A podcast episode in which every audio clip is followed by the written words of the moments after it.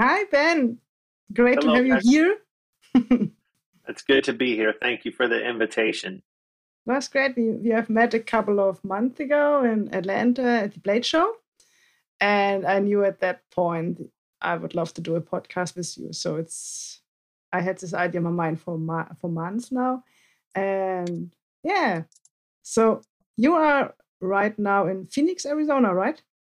Yes, I'm in Phoenix, Arizona. I've lived here since 1999. So you were not born there? No, I was born in Detroit, Michigan, and lived there until I moved here. I see. I see. So you are the face, uh, the CEO of Jack Wolf Knives. Yes, I'm the face, Uh, the CEO, the designer, the Yeah. custodian, the record keeper. I do everything. And the marketing, And the marketing, emails, emails, customer service, customer service, yeah, and podcasts as well. Yeah, podcasts, anything anybody needs, they can deal with me directly. That's cool. Um, so your very first uh, Jack Wolf knife was the uh, was released uh, seven months ago. Yeah, April was the Yeah. first release. That's cool. So so we can say Jack Wolf Knives is a very new co- knife company. And can you tell us how how did this idea start?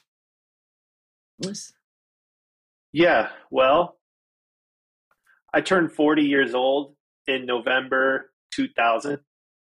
And leading up to that birthday, I was spending a lot of time thinking about how the first 20 years of my career went and what I want out of the next 20 to 40 years out of my career.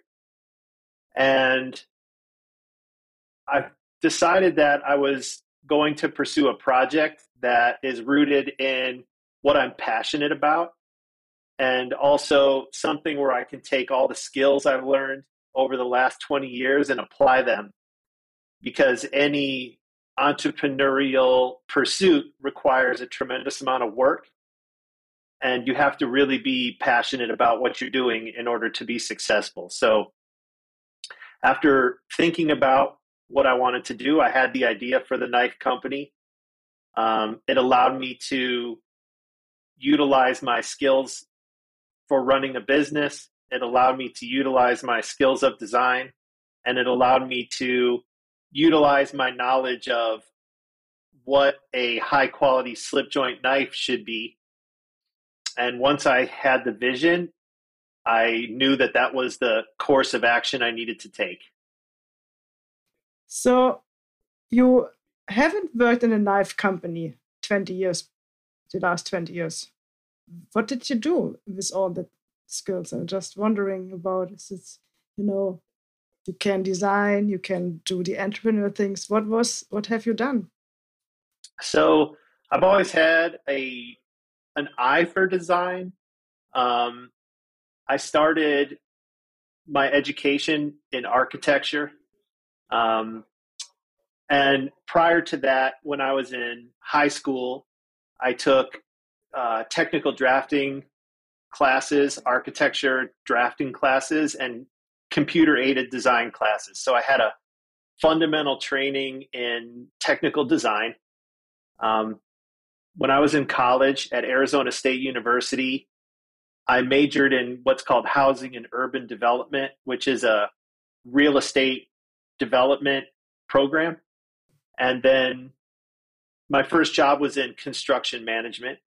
So it's not a lot of design work per se, but there's a lot of design involved in building things and understanding how things work together and also it's very complex project management because they're expensive projects that have to be completed on time.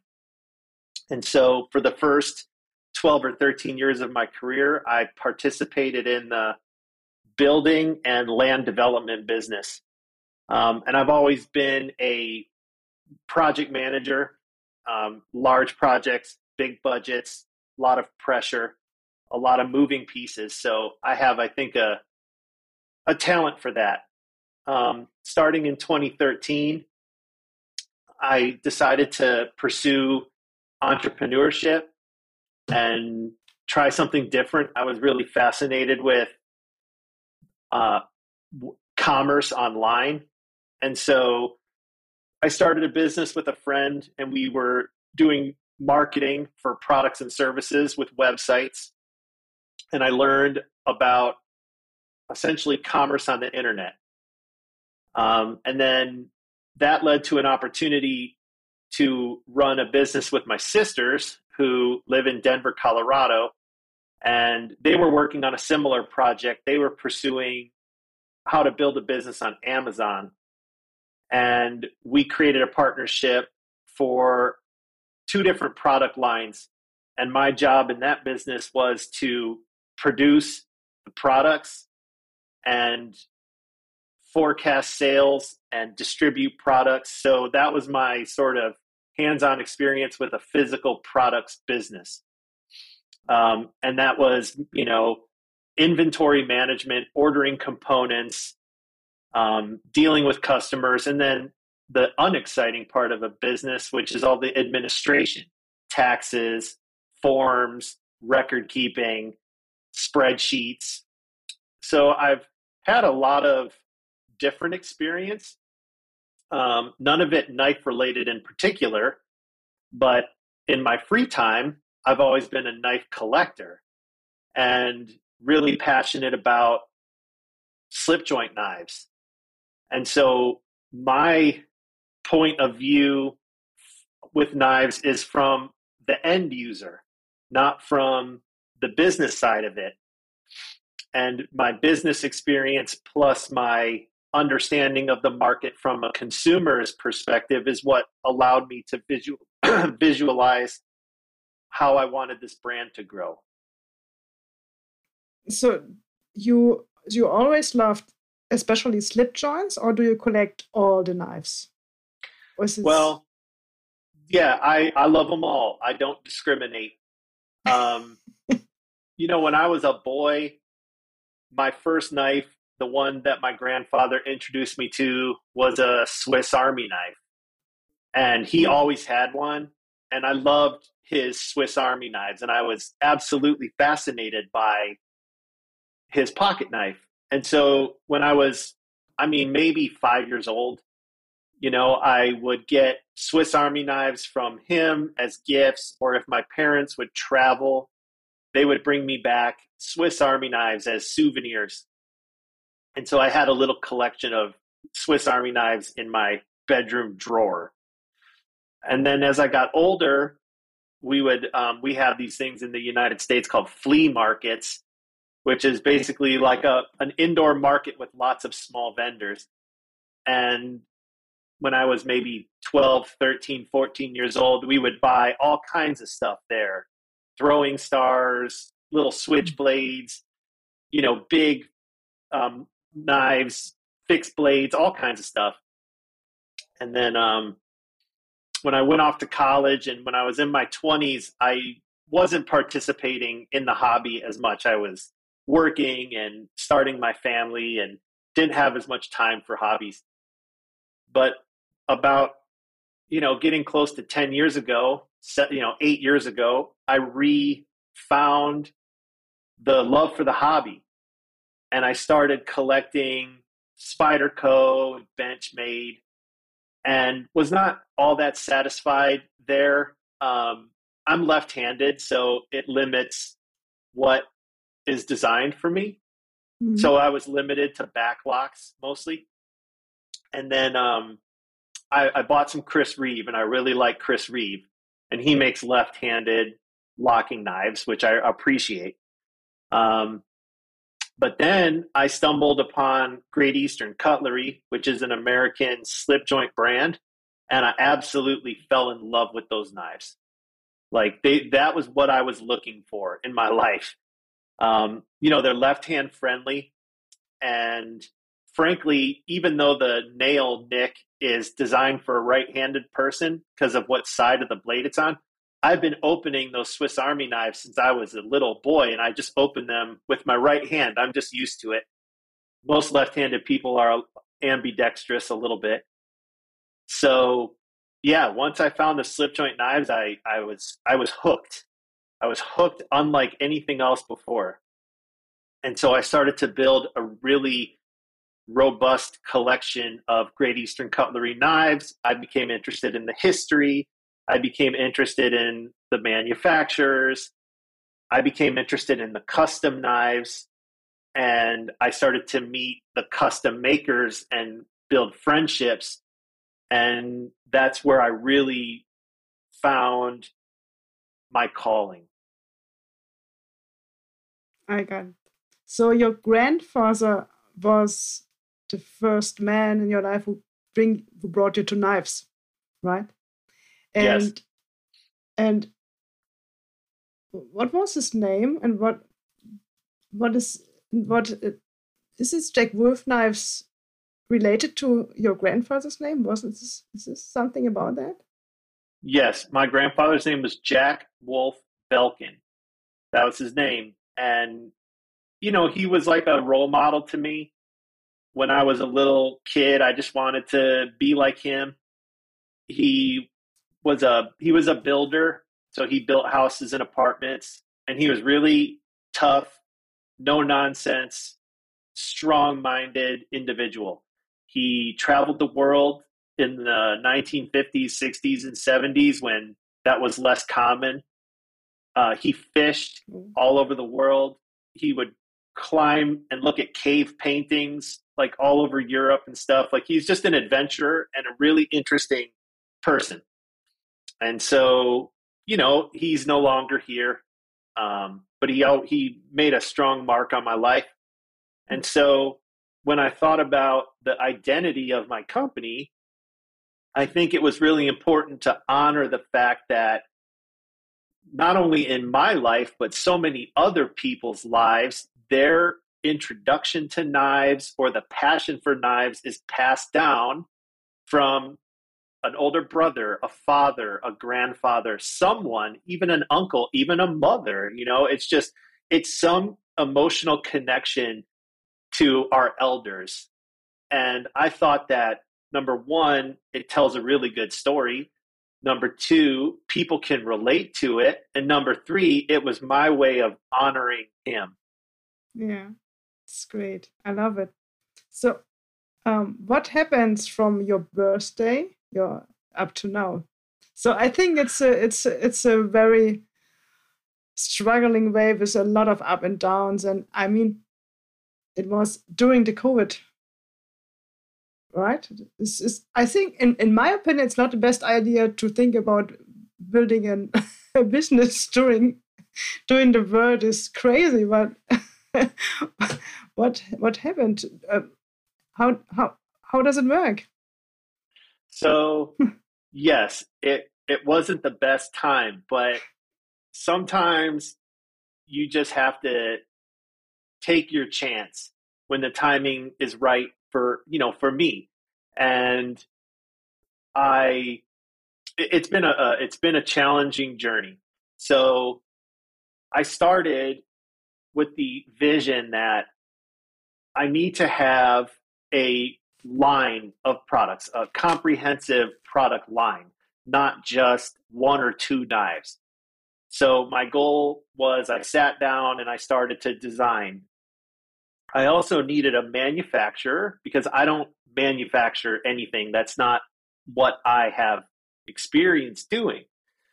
I do everything else except that. So I needed a manufacturer to understand my vision and work with me on executing my plan because for me having a plan and a vision is extremely important to success and so i started with Riot. they're a chinese manufacturer communicated to them how i wanted to roll out product what quantities i wanted timing of deliveries and in the beginning everything was great they made me prototypes for 10 different models.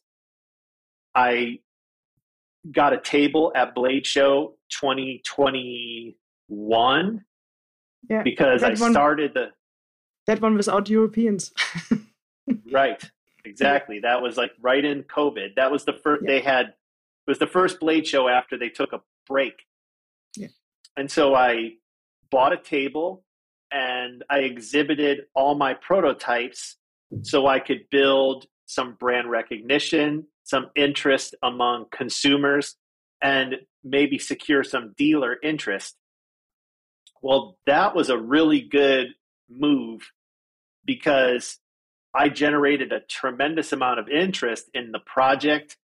There was clearly a lack of this quality slip joint done in modern materials in the market. And I had several dealers want to participate with me. Now, after the show, I contacted Riot to make my production deposit. And at that time, they informed me that the lead time was no longer four months. Now it was 12 months or more. And that was actually quite devastating because I had set expectations that by the end of the year, I was going to deliver knives. I didn't take any deposits from anybody, I didn't make any promises, but that was my best information at the time. And so I realized that that was not going to work for me and that I had to to use a phrase strike when the iron is hot which means like I have interest now and I need to continue with the momentum that I have.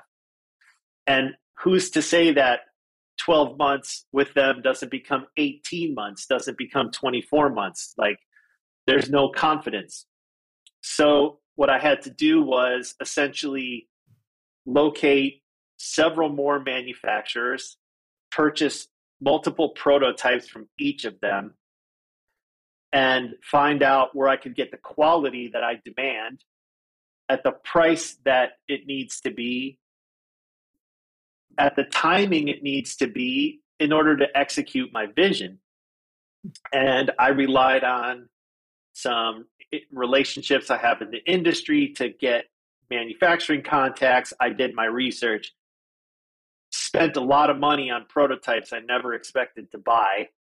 But at the end of the day, I found an amazing manufacturer who had experience making traditional knives who wanted my business. You know, they wanted my business. They saw what my plans were. They saw that the product and the designs were good. They believed in me my end of the bargain is to make timely payments and stick to the plan. And so, after what ultimately was about a six month delay, I was able to deliver products starting in April.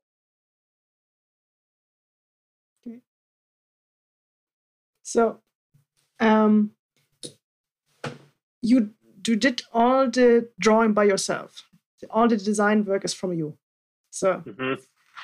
And had you ever, um, did you ever struggled? Did you ever thought about giving up before or after the Blade show? Yeah. Um, well, I had a lot of sleepless nights. I'm not going to quit though. Like I won't quit. I will I won't quit until I have no options left because part of being an entrepreneur is solving problems. Like you become a very good problem solver because there's new problems every single day. So I never looked at it as I was out of options. I just looked at it as this is a major hurdle that I have to overcome. So never wanted to quit, but I definitely was very nervous a lot of time um, during that period. It was very challenging. And mm-hmm um, you know, to have a substantial delay to spend money that you hadn't budgeted, like all of that is really challenging to deal with emotionally and mentally, um, because those are those can be life changing problems. So. So you you uh, just mentioned there were, there's an awesome manufacturer you work with. Is this is this a secret? Who is who it is? yes, I have a there's a non-disclosure agreement with them. So I'm not at liberty to say who they are, but what I can say is they're a Chinese manufacturer. Um, what I've learned, and this is very interesting to me, is all well, many of these manufacturers are in the same town. Like the suppliers are in the same town. The you know they all work in the same town. So I think that there's a lot of work sharing that goes on over there. Hmm. Um, because when I was buying prototypes from multiple different vendors, a lot of that stuff looked identical. You know, like yeah. oh, this titanium from them looks like that titanium from them, or like these blades are identical to these blades. So I think that over there, it's more of a cottage industry where they are sharing, probably sharing work in between the different shops in order to meet deadlines. Um, and I say that because I think people put too much um, stress on the name of the shop they're getting stuff from when it's like you're just buying it from China. you know, you're they're they're sharing work, I think. So I don't know that for a fact, but that's my speculation. Yeah. Yeah. It looks um I, I think it doesn't really matter in, in the end because it's the, the, the product is awesome. And I don't think that I think I don't think that we in Europe or in the US can compete to that quality. Not at that price. Certainly yeah. not at that price. And the problem I've been trying for almost two years now to get a knife made in the United States. Ah. It, it's it's not that I don't want American made products. It's that the industry to produce American made products for designers like me essentially does not exist. Yeah. There is nobody taking orders right now in the United States for a, a, a turnkey, which means like completed slip joint knife. It doesn't exist. Yeah. So I've had to get very creative, um, reaching out to different machine shops, different manufacturers even trying to get parts made so that I can assemble them myself. Oh, yeah. Um, and honestly, I've been trying for for a long time, and I don't even have a prototype from anybody yet. Mm-hmm. So people can talk about, oh, well, why is this made in China? It's like because there's nowhere else to get it made right now, um, which is a sad fact, I suppose, from some perspectives. But that to use an expression, that ship sailed a long time ago. Yeah, true. Um, what is important for you for your knife? So, um, the, I think the most important point is the quality. What are the specific things the manufacturer need to know, need to do, like, for example, a hollow grind? Or is this or something like um, that they are screws on the scales. Are there specific points you are um, very into? Yes. So I have. There's a couple things to to answer that. Number one, the quality is the most important thing because that is. I think that customers are loyal to quality over anything else, right? Like if if something is of high quality, they will return for more of that. Now you can ruin that relationship with poor customer service or you know things like that. But if you have a quality product, that's the foundation of building a good business. On top of a quality product, you need to have excellent customer service and um, you know to be consistent on everything you do, good marketing. But if you have a poor quality product, that's a terrible foundation to build a business. So, but to be more specific, there are certain things I look for in a slip joint, okay, that I think make them stand above others. So, on fit and finish, to have a perfectly flat and flush back spring in all three positions. So when it's closed, when it's open halfway, and when it's open all the way, you don't want to feel anything with your fingernail. Yeah. And the Oh. only way to achieve that is if someone who has skill grinds this knife when it's assembled and grinds it flat. What people don't understand about these is that these are basically mid tech knives, which means it's a combination of CNC and wire EDM manufacturing mixed with old fashioned skilled hand labor. So once this knife is assembled and then ground flat, it's now unique. Like you can't swap parts. You can't take two cyborg jacks and swap scales because they might not fit exactly.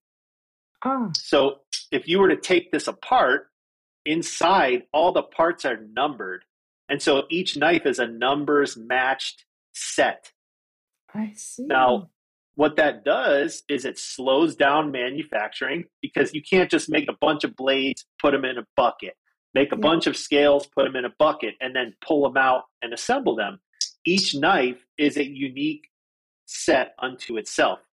So I say that because that's important to understand that to get this fit and finish, each knife has to be worked on by hand. Okay. Yeah. The other thing that I really like is three millimeter blade stock. So thicker blade stock than you would see on a Great Eastern cutlery, for example, but paired with a high hollow grind so that the cutting edge is very thin. And this will give you excellent cutting performance, but it'll also give you strength at the joint because you have more steel here in this um, at the spine. Also, it's going to give you a fuller handle because your spring is more or less the same thickness as the blade. So if the spring was really thin, the handle becomes very thin. So my criteria was three millimeter blade stock, high hollow grind, perfectly flat and flush back spring, and then one of the most important things, not necessarily from a function standpoint, but from uh, appreciation of the craft, is what we call the walk and talk. And the walk and talk is the way this, the action works and the way it sounds. So, for example, you want the blade to jump. You want that spring to cause the blade to move a certain way. You don't want it to be mushy. You don't want it to be gritty. And you want it to make that really satisfying clicking or popping sound. Um, it's hard to describe, but the minute you get a cheaply made slip joint or really well made slip joint, you'll know exactly what I'm talking about. Because that that action, that walk and talk is what's so intoxicating about owning these things.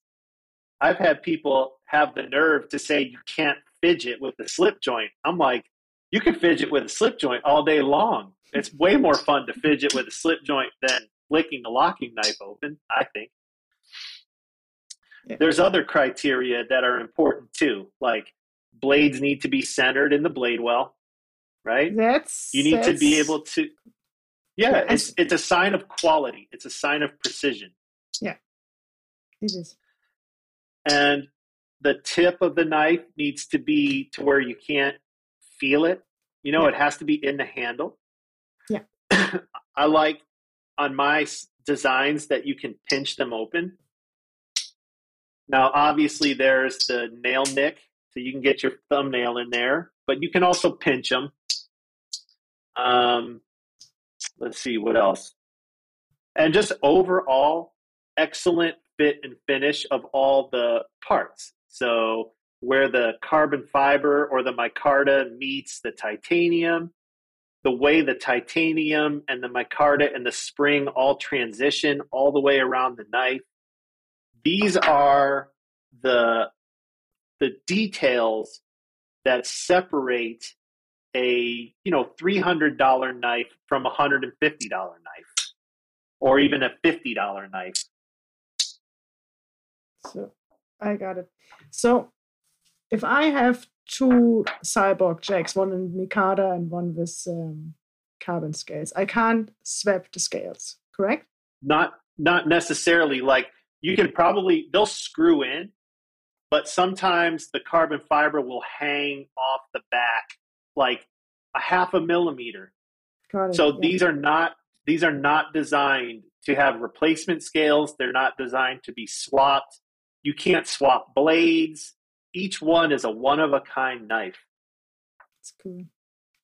Um, I was pretty amazed about your packaging, about your whole thing. You know, it's just it's not just the very expensive and very great knives, but you put a box, and the, in the box there's a tube, and the tube is, uh, I think it's made in England. It's just, I mean, it's and and and you you uh, hired um, you you hired an artist, Sean Tiffany, for all your for all your knives, and it's it's it's great. I mean, it's just you. This is the cyborg. Mm-hmm. It's great. Yeah. So that was part of. Okay, I had a realization, and it's that there are so many wonderful knives available to buy. There's no shortage of amazing knives. When you go to the blade show, there's thousands upon thousands of amazing knives. So, as a brand, what can a brand do, taken for granted that the knife is amazing? What can the brand do to make something special for the customer? And so I spend a lot of time thinking about that. And I ask myself, why does a person purchase a $300 knife? Why do they do that? The reason is because it gives them emotional satisfaction. Right? Yeah. It's not a logical purchase. We can pretend it's a logical purchase, but it's really not. It's an hmm. emotionally satisfying purchase. And the reason that we get emotional satisfaction from these tools is because they are functional art. At their root, this is art. This is art, artistic expression. Mm-hmm. If we needed a knife to do nothing more than cut, we would simply buy something that holds razor blades or you know you go to the hardware store and buy a box cutter for $10 that'll cut everything as good or better than your fancy knife but the reason we like this is because this is, you know, the best that humans have to offer as far as artistic expression and tools. And human beings have been embellishing their tools all the way back as far as we can find the, you know, artifacts in the ground to demonstrate that people would carve or embellish their tools. So if the reason that we enjoy these knives is because we appreciate functional art, I wanted to bring the art appreciation experience to the customer above and beyond the knife. And so if you look at all the things you get when you buy the knife, everything except the black box is has some sort of function. Like the metal tube yeah, the Pog, you know, those are collectible and you can trade them. And also, that was really a nod towards nostalgia for people who are our age who remember in the early 90s, late 80s, early 90s when Pogs were everywhere. So, and also with the Pog, I thought to myself, everybody does stickers. What can I do that's maybe a little more fun than a sticker? Um, but the, and the metal too. yeah, and a sticker too, because how could I not? Yeah. Um, you know the yeah. So the the metal tube is actually paying tribute to how American pocket knives in the early century and still today with Great Eastern cutlery are packaged. Usually they're in a cardboard tube and they feature artwork on the outside that gives you sort of images and feelings from the late 1800s, early 1900s. But with my brand and kind of the things I'm interested in I wanted to modernize that. So I found the metal tubes, which I thought was a good way to modernize the cardboard tube. Those tubes are actually, if you look at the bottom of the lid, it's waterproof. So you can actually use that tube to store, you know, anything in there you want to keep uh, dry. Um, and as far as the artwork on the outside, um, I'm not really into the you know late 1800s, early 1900s artwork. I've always been fascinated with the artwork in comic books. Now I'm not a big comic book collector, but I always thought the artwork was super cool. And so I interviewed like 10 different artists um, because it's, it's a big job. It's not just one, it's the whole product line. So I had to find somebody I could work with who understood that, like, hey, we're kind of figuring this out from scratch, you know? We need to, like, figure out what our concepts are and we need to come up with artwork for every single model. And there's a whole creative process involved in that, um, which I really enjoy because being able to express myself creatively is what makes doing the more mundane business side of it more tolerable. You know, it's like getting to do both is really nice. Um, so yeah, I just wanted to have functional art be a part of my brand image and make the ownership experience a more enriching experience versus getting some cardboard box. It works. Uh, for me, it definitely works. So at the beginning of your, uh, you know, you have the first idea about how to look your, how to look, how will your knives look like. You were also in the process for for that one too. I mean, there is the knife is on on, on the one side, the marketing and the um, packaging as well. It's just from the beginning in your head that you want to create something bigger, something more. Yeah, that was all before I did anything. Like the way I look at a business is you have to you have to think about every single detail and figure out how you're going to address all of the details you can possibly come up with. And some people look at packaging as a detail that does not need much attention. I look at that completely different. Yeah. I, I have experience with packaging from my previous career. So I know, you know, what it takes to source packaging and design packaging and get things assembled. So I have some experience there. But I, I learned there how important it is to have a quality presentation on luxury goods. Like these are luxury goods. And you can certainly make a case for having a basic presentation that works for some people. It doesn't work for me. I want to I want to have a impressive presentation. So part of figuring all this out was designing that whole process. It's like tissues. Yeah. Yeah. I mean, I, I, bought so many slip joints, and I can't tell you when you get one that doesn't fit a leather sheet you have, now you're waiting. Your brand new knife, it's sitting on the table because yeah. you're waiting for a leather sheath. And a lot of my customers are buying their very first slip joint and they don't they don't even know where to get a leather sheath because to get one you have to be on Instagram and talking to the leather makers a lot of the time. So I just wanted to make that easier for people. I know exactly what you mean. And you don't know the size you need and everything else. Uh, yeah, got it. So you don't you you you release one you release every month a new pattern. Mm-hmm. That's another new thing in a knife uh, in a knife business. There's every yeah. every single month a new pattern. Mm-hmm.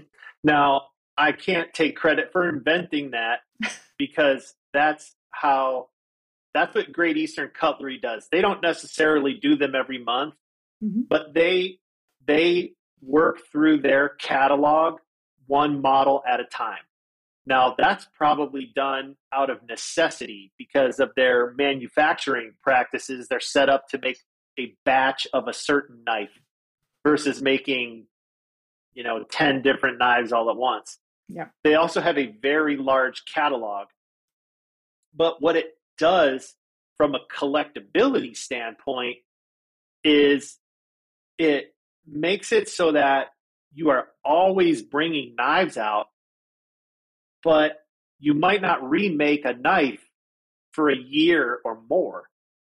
And so, from a collector standpoint, it's like, oh man, like I really like that one. Should I get it now or should I wait? and, you know, part of that is the psychology of the fear of missing out and building anticipation. And a lot of that, I think, is really important in the sale of luxury goods.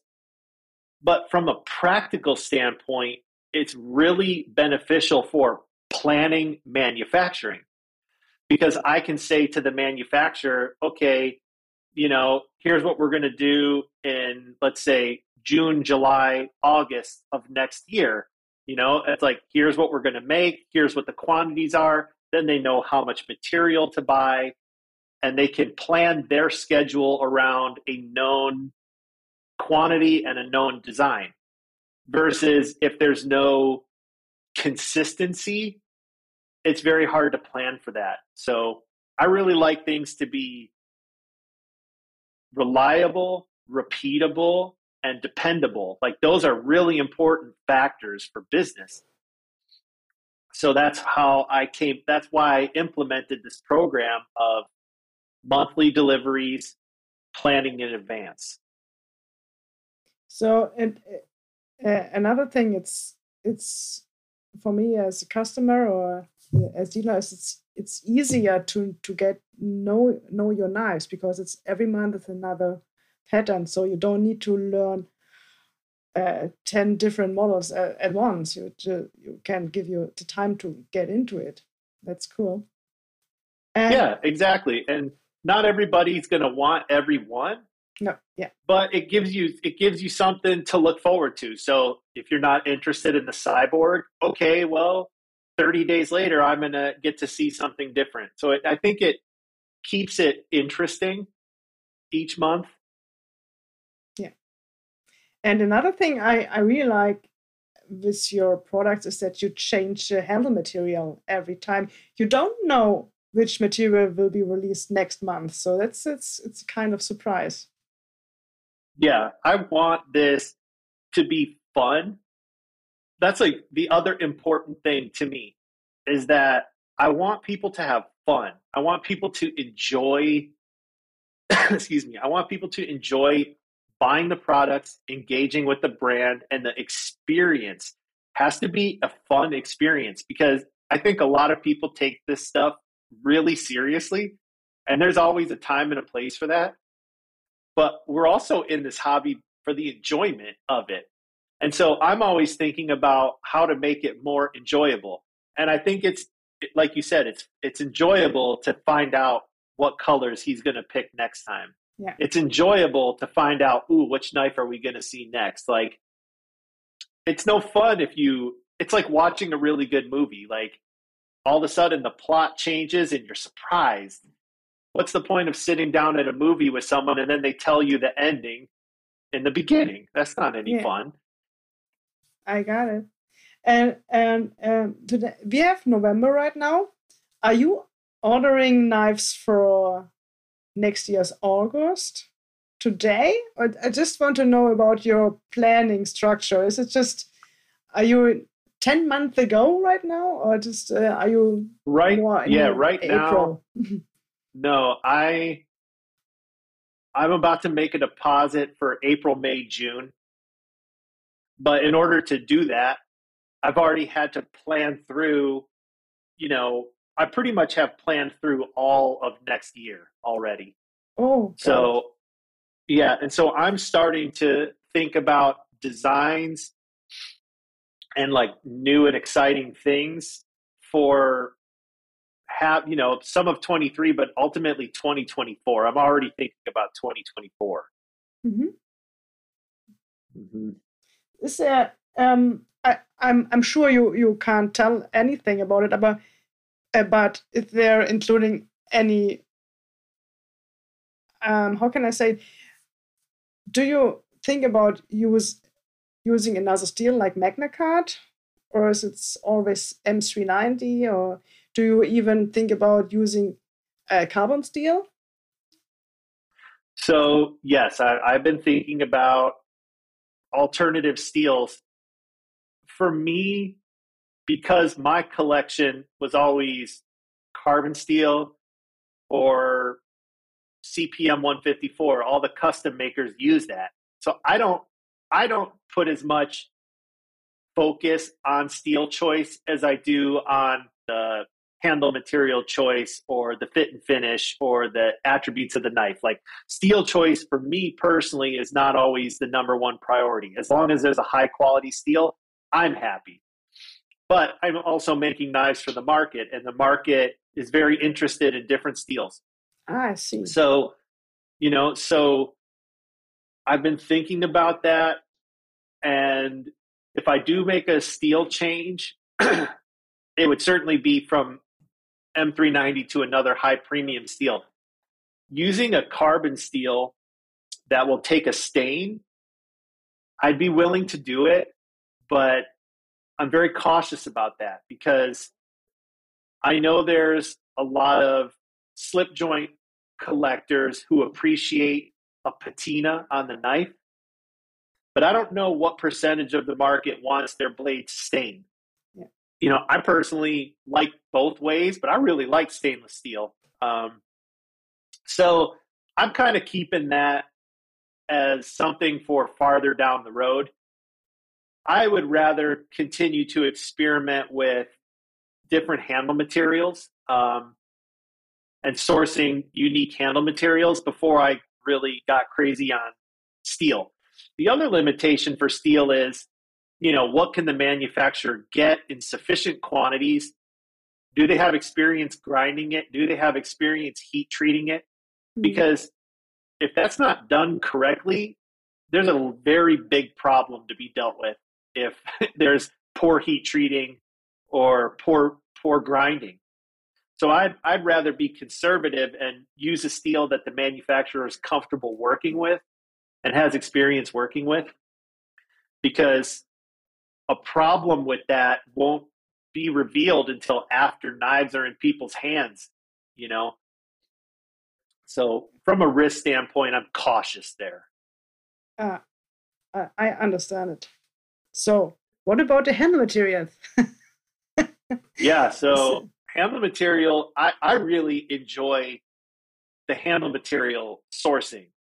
Um, and so yeah. I have been sort of snooping around, trying to find different and exciting things.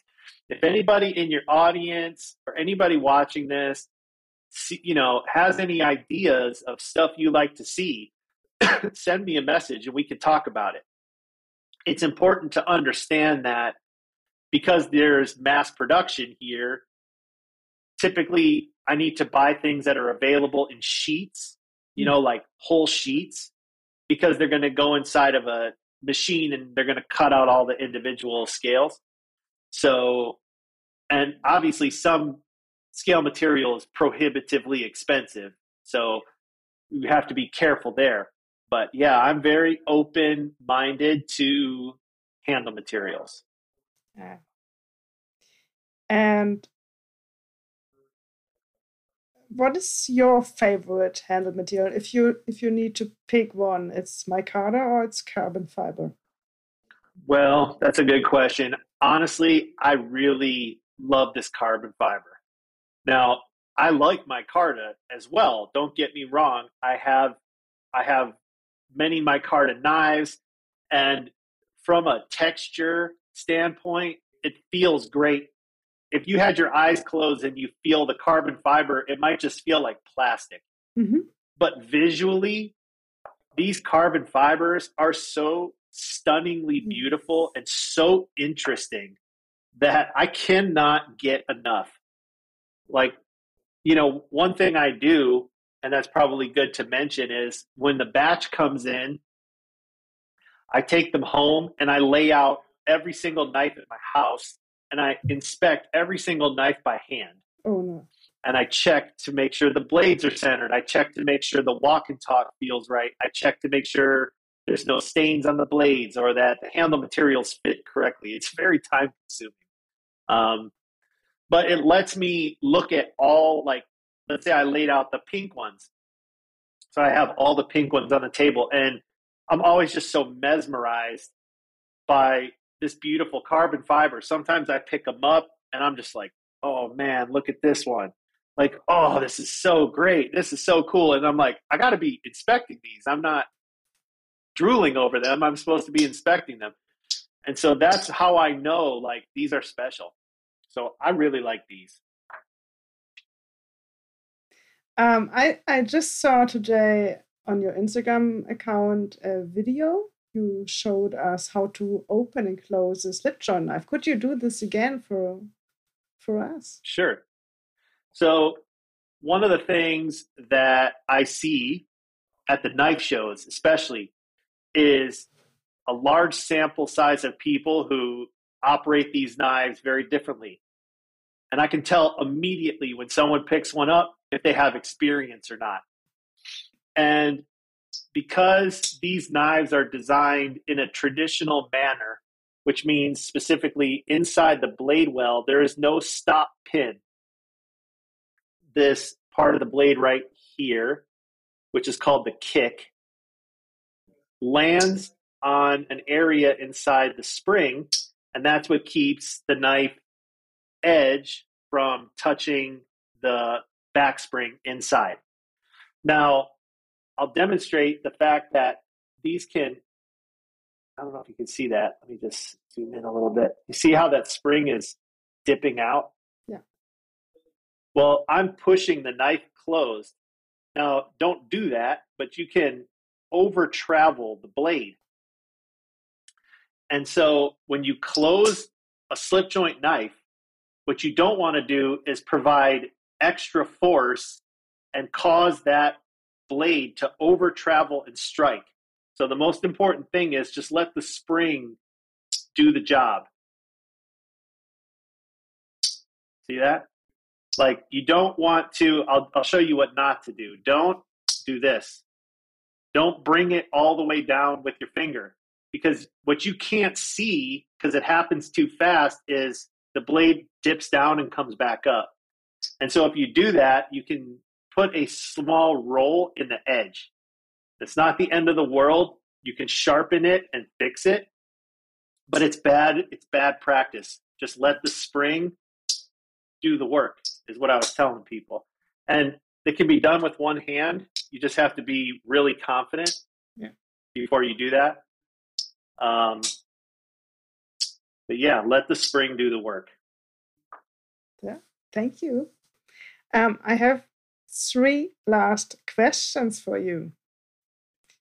The first one is um, Do you like to work early? Are you more the early bird person, or do you like to work late? I'm definitely an early bird person.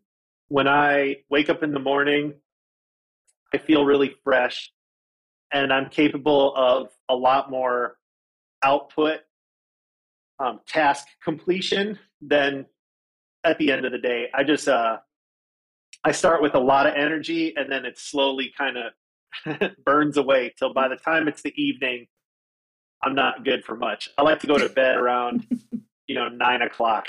Yeah, you too. yeah. um, what is your most used app on your phone? My most used app, well, probably, probably Facebook or YouTube. Honestly, more than uh, Instagram. Yeah, I didn't. You know, I wasn't an. I like Instagram, I'm kind of new to Instagram. Like, I started using Instagram when I started to promote this business. Um, I actually have a personal Instagram page where I have a lot of my own collection on there. Um, and I was, and I don't even typically like to show my own collection, but I knew that I was going to have to establish credibility as a collector before I introduced the business. So I started promoting myself on Instagram. It's a totally different community on Instagram and Facebook. there's some crossover, but I think I like Facebook because there's a lot of like funny stuff on Facebook, stuff that makes me laugh. Um, I don't like the political discourse on Facebook. That's kind of lame, but I do like some of the funny stuff. So I think that's why I like Facebook is I find stuff that makes me laugh. Um, and I like YouTube. I don't really watch regular TV, barely ever anymore, um, because I can find content about my interests on YouTube. And so I like to, and that's really what allows me to learn about what's going on with knives, you know, mm-hmm. like what what do the new designs look like? What do people like about this? What don't they like about that? And so that's really a lot of my market research is YouTube and also in Facebook. Like I'm in probably 30 Facebook groups and they're all knife related. So I watch all the secondary sales, you know, what's popular, what's not popular. So yeah. And then Instagram is definitely right up there. I just don't use it as much. It. Yeah. You just founded a, a Facebook group a couple of yes. weeks ago. I think it's a great idea. I love mm, uh, my company's Facebook group as well because you can ask a question about, hey, what do you like? You know, what do you want to see next? And it's you get the answers immediately. Same on uh, Instagram. It's yeah, I love to do social media as well and YouTube.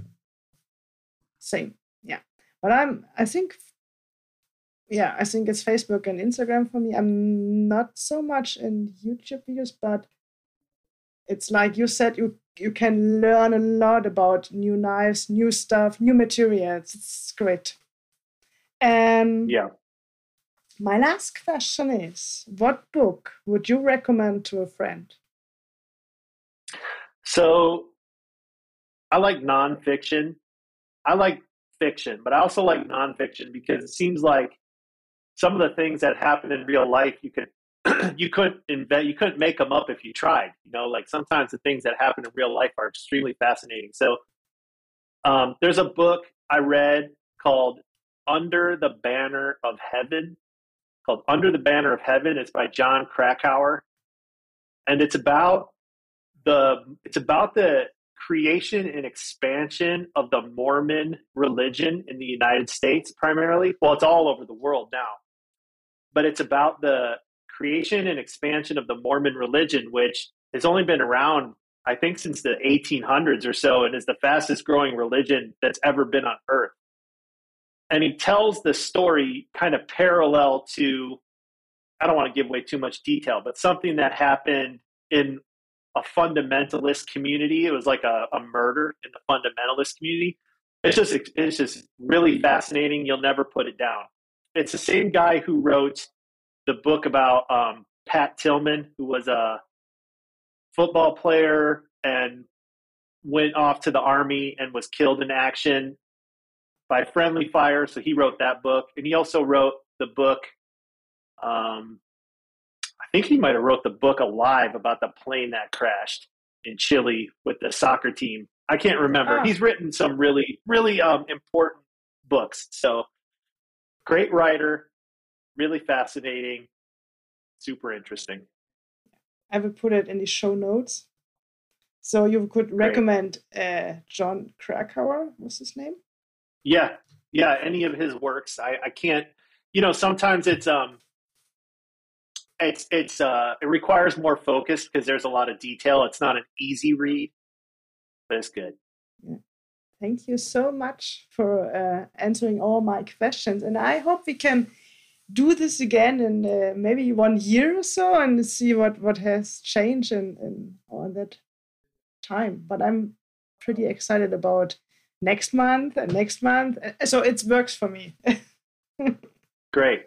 Well, I wanted to thank you, Maxie, for your trust and introducing yourself at the show and you know, one of the most special things about this is the friendships and the relationships because there's a lot of work to be done. But at the end of the day, what makes it, you know, really meaningful is the personal relationships that we have, not only on the business side, but with our customers and being able to offer this, which is essentially like the, you know, my, my best effort. You know, this is my best effort. This is my passion. And to be able to share that with people worldwide to me is a huge blessing. So thank you for trusting me with your store. Hmm. Thank you. So I hope we can see each other. Um, and I would like to see you someday in Europe. so maybe, maybe we have some shows you can join too. Sorry, it just cut off there real quick. Oh, I just, I just, uh, I just said is maybe you can visit us in Europe someday. That would be awesome. Yeah, I'm, I'm, I'm thinking. Yes, for me, it's, it's a necessity. You know, it's, it's gonna, it's, it has to make economic sense because it's going to be expensive. Yeah. But my, if everything keeps going well, I think summer 2024 I'll make a trip to Europe. I'll visit the UK, the Netherlands, Germany, and um, I don't want to leave anybody out. I guess that's it for now. Maybe pop into Switzerland because why not? Um, and visit all you guys who are my yeah. business partners. Yeah, we can have dinner and get to know each other. This would be cool.